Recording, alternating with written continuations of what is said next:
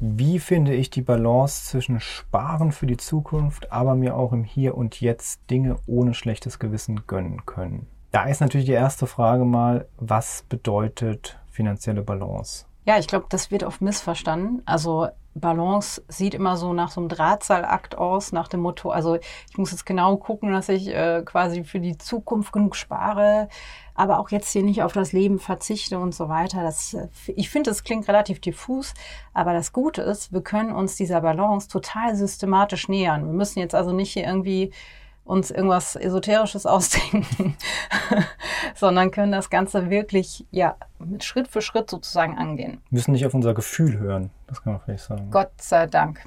So, wie geht das Ganze? Also der erste Schritt ist, genug zur Seite zu legen. Und auch das konkretisieren wir jetzt, keine Sorge.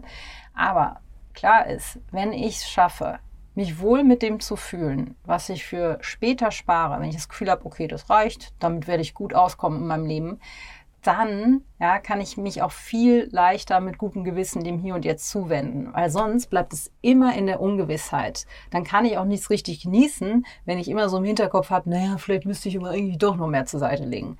Und deswegen, ja, werden wir jetzt diese Ungewissheit ausmerzen. Ja, wie machen wir das?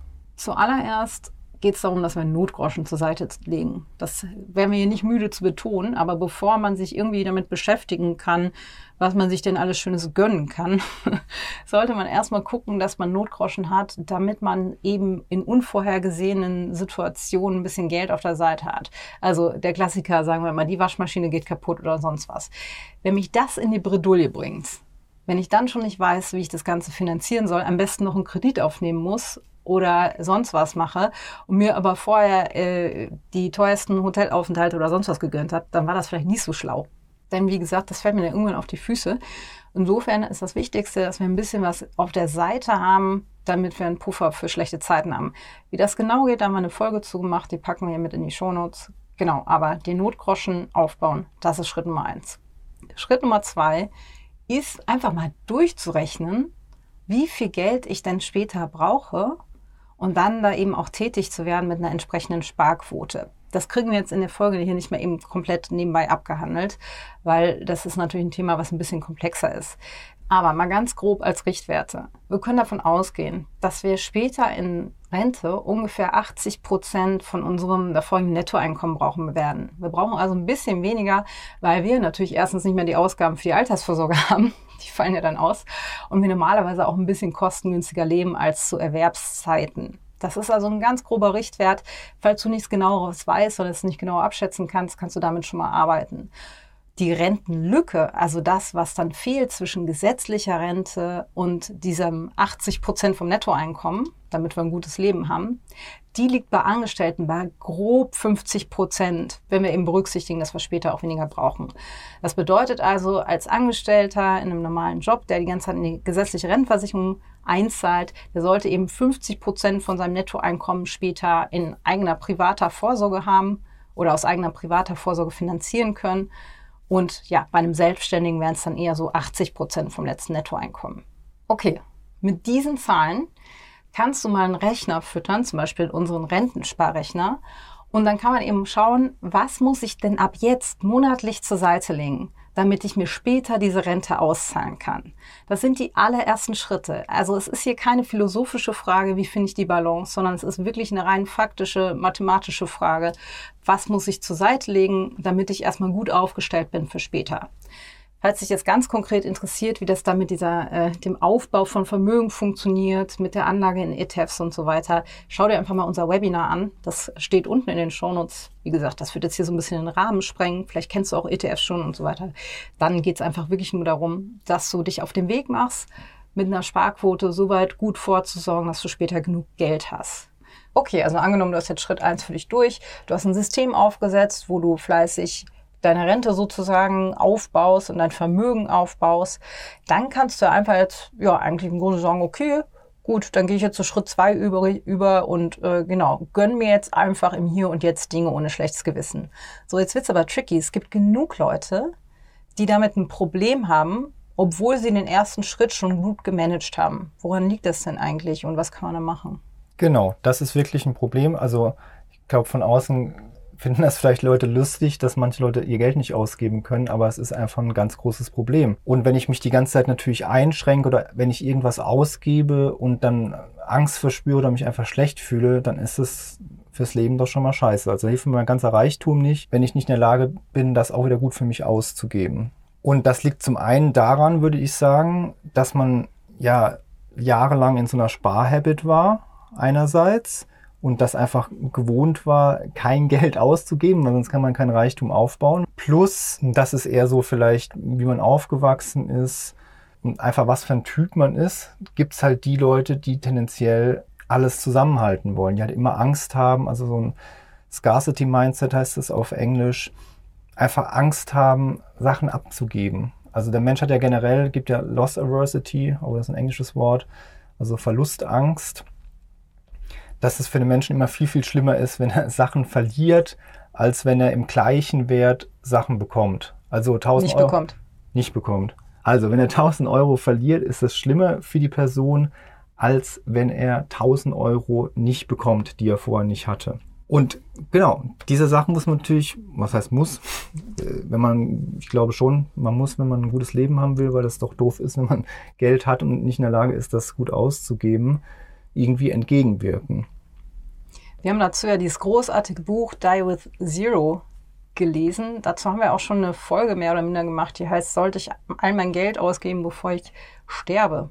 Ja, die ist an der Stelle vielleicht auch mal empfehlenswert, wo wir nochmal genau darauf eingehen, wie wichtig das ist, zu lernen, sein Geld auch, ich sag mal, genießen zu können und mit gutem Gewissen ausgeben zu können. Falls das nicht dein Problem ist, bist du eigentlich ver vermutlich mit diesem ersten Schritt sehr gut aufgestellt. Also in dem Moment, ja. wo du wirklich dich da, ich sag mal so, ja, abgesichert hast, also abgesichert in großen Anführungsstrichen. Es gibt natürlich keine absolute Sicherheit, aber wo du wirklich was auf die Beine gestellt hast, womit du das Gefühl hast, dass du im Alter gut auskommen wirst, dann bist du eigentlich schon durch und kannst dir gönnen. Gönn dir, sagt man noch. Ja, wenn das kein Problem ist, ist das top. Für die Leute, für die das ein Problem ist, sich Sachen zu gönnen, würde ich sagen, hat uns am meisten geholfen, auszuprobieren. Also die Expositionstherapie zu machen, Sachen auszugeben, danach reflektieren, wie fühlt man sich damit, warum hat man sich jetzt schlecht gefühlt. Ja, und letztendlich geht es tatsächlich, würde ich sagen, auch ganz viel um Persönlichkeitsentwicklung, in Bereichen, die nicht unbedingt mit Geld zu tun haben. Also, dass ich mich um meine mentale Gesundheit kümmern muss, wie bin ich aufgewachsen, wie bin ich vielleicht auch mit Geld aufgewachsen, um zu gucken, wo kommt dieses Scarcity-Mindset her. Aber dann hat es ja mit Geld zu tun. Du hast gesagt, das sind Bereiche, die nichts mit Geld zu tun haben. Ja, es kann auch aus Bereichen kommen, die nichts mit Geld zu tun haben. Also. Ach so, mal so. Ja, okay, verstehe. Genau. Dass man da einfach, ja, man muss seine mentalen Geschichten da irgendwie aufarbeiten, um da weiterzukommen. Ich glaube, anders geht's nicht. Ja, also bei mir ist es auch so, in meinem elterlichen Haus ähm, wurde nicht gut mit Geld umgegangen. Meine Eltern waren immer wieder verschuldet, ähm, haben immer wieder teure Kredite aufgenommen und ähnliches. Und das hat mich persönlich so auf diesen Sparweg gebracht, weil ich dachte, das will ich auf keinen Fall. Ich habe überhaupt keine Lust, mich irgendwie zu verschulden und immer wieder Geldsorgen zu haben. Also habe ich meine Schäfchen schön ins Trockene gebracht, ziemlich früh, habe alles beieinander gehalten und muss jetzt gerade, auch das ist auch ein Prozess, in dem Eddie und ich beide sind, wieder lernen, ja, mit Freude sozusagen sich was zu gönnen. Und ich glaube, es ist wichtig, dass man keine Erwartungshaltung an sich haben sollte, dass das irgendwie einfach ist und von heute auf morgen geht, sondern das ist einfach ein langer Prozess. Und dabei hilft mir natürlich auch am meisten zu verstehen, wo kommt das her. Die Abgrenzung vom Elternhaus ist ja ein wichtiges Thema auf jeden Fall. Wie kann ich da meine Themen aufarbeiten, die ich da habe an der Stelle? Und dann wird es auch immer leichter und schöner. Und mittlerweile können wir auch viel mehr richtig gut genießen. Ja, ich würde sagen, wir können es eigentlich jetzt richtig gut. Also ich habe das nur noch in ganz wenigen Momenten, wo ich das nicht mehr, wo dann vielleicht noch irgendwie so kleine Piekser kommen. Ja, ich merke immer wieder, also das ist halt irgendwie auch so ein Ding, da sind wir beide nicht so gut drin. So wenn so Preis-Leistung nicht stimmt zum Beispiel, ne, das kann mich dann richtig fuchsig machen. Ich denke, jetzt habe ich hier so viel Geld ausgegeben, jetzt ist das ein totaler Scheiß. Also ich würde sagen, da kann ich noch mehr üben, entspannter zu werden, das einfach die Realität in dem Moment zu akzeptieren. Aber mhm. sich was gönnen für was, was uns was wert ist, mit gutem Gewissen und dann ist es auch noch schön, dann ist es auch leicht. ja. Aber ich finde auch wichtig zu sagen, dass es also wirklich das Problem haben ganz, ganz viele Leute. Und wenn du das jetzt jetzt zuhörst und denkst, du bist irgendwie besonders schlimm oder schlecht oder so. Das ist nicht der Fall. Nee. Das ist total normal und das gehört einfach zum Menschsein dazu, dass man so komische Anomalien hat, sag ich mal. Jetzt hätte ich ja noch die provokante Frage hier am Ende. Kann ich mir denn auch Dinge im Hier und Jetzt ohne schlechtes Gewissen gönnen, wenn ich nicht ordentlich für die Zukunft spare? Was meinst du? Ja, gute Frage. Hm, Ich würde sagen, das geht auch in Teilen. Also gerade wenn man das Buch Die with Zero gelesen hat, der sogar teilweise rät, Schulden aufzunehmen, um frühzeitig in einem Alter, wo man noch sehr, sehr, sehr fit ist, Erfahrungen zu sammeln, kann man das, würde ich sagen, auch mit gutem Gewissen machen. Aber nichts führt daran vorbei, sich in irgendeiner Form, finde ich, mit seinen Finanzen auseinandergesetzt zu haben.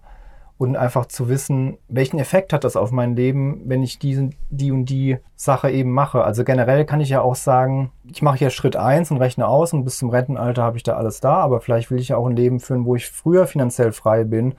Dann ist es ja wieder ein anderes Leben und dann, dann, dann verhalte ich mich auch wieder anders in meinem Sparverhalten. Aber in dem Fall würdest du dir ja noch weniger gönnen und noch mehr Genau. sparen.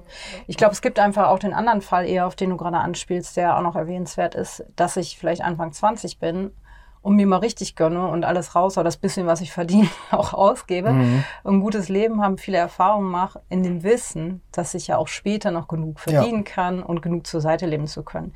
Deswegen würde ich sagen, ist die Frage auch eine Frage des Zeitpunktes. Ja. Und mit Anfang 20 ist möglicherweise nicht der richtige Zeitpunkt, um sich diese Frage zu stellen. Ähm, ja, sondern möglicherweise ein bisschen später im Leben. Das ist jetzt sehr individuell abhängig, aber viele, bei vielen ist es ja ganz normal. Am Anfang verdienen die wenig, im zunehmenden Alter verdienen die immer mehr und dann reicht es auch manchmal aus, da noch genug zur Seite zu legen, um später eine gute Rente haben zu können. Also es ist auch immer gut abzuklopfen, wo stehe ich gerade im Leben und wofür ist gerade Zeit. Also geht es ja einfach auch um viel Reflexion, ne? Wie immer. Wie will ich leben? Wo soll es hingehen? Ich muss mich mit den Sachen beschäftigen. Ja. umso früher ich mich mit beschäftige, umso lockerer habe ich es äh, später im Leben, als wenn ich einfach so dahin fließe und alles auf mich zukommen lasse. Im Grunde wäre dann doch äh, die Antwort darauf, ja, also ich kann mir auch Dinge im Hier und Jetzt ohne schlechtes Gewissen gönnen, wenn ich auch für später noch nichts mache. Das geht aber am leichtesten, wenn ich das Ganze reflektiert habe und einen Weg für mich habe und eine Idee für mich habe, wo es denn später irgendwie langgehen soll, oder? Das meintest du ja mit Reflexion. Also Genau, dass ich einfach leben. weiß, was mache ich hier und ich weiß, das ist mein Weg und dann kann ich das ja auch verteidigen. Dann habe ich ja auch kein schlechtes Gewissen, weil ich habe mir dabei was gedacht. Also wenn ich jetzt einen Kredit aufnehme, um eine Weltreise zu machen, weil ich weiß, das gibt mir die tollsten Erfahrungen, die ich später nicht mehr kriegen kann, weil ich dann einfach nicht mehr so fit bin oder weil ich was anderes vorhabe, Kinder, eine Familie haben will, dann kann ich das doch mit voller Imbrunst machen, weil ich dann weiß, okay, alles klar, jetzt gebe ich einen Kredit auf, danach haue ich aber auch rein, arbeitstechnisch, damit ich das wieder, dass meine Finanzen wieder on, on, on Spur, on Track kommen, sag ich mal, die Spur kommen. on Spur kommen. Und dann ist es doch vollkommen okay. Und dann habe ich mir das ja genau ausbaldowert, wie das sein soll. Und dann kann ich das ja auch so machen. Und dann kann ich das auch mit voller Inbrunst machen. Und dann habe ich ja auch kein schlechtes Gewissen, weil ich weiß ja, ich habe ja einen Plan. Genau, Leute, einen Plan braucht es auf jeden Fall. Ja. Und das finde ich ja immer wieder so bemerkenswert. Wir wollen ja alle spontan und locker und frei sein. Viele Wege führen nach Rom, aber man braucht einen Plan. Genau. Und ich kann nur sagen, für mich ist es auch so, ich find, empfinde am meisten Spontanität und Freiheit innerhalb von einem Rahmen, den ich gebaut habe, der gut für mich passt. Und dann kann ich auch zwischendurch verrückte Sachen machen, weil ich habe einen Plan. So sieht's aus. Hoffentlich hast du richtig viel mitgenommen und wir packen alles, was wir erwähnt haben, natürlich hier schön in die Shownotes. Und bis zum nächsten Mal, würde ich sagen. Genau.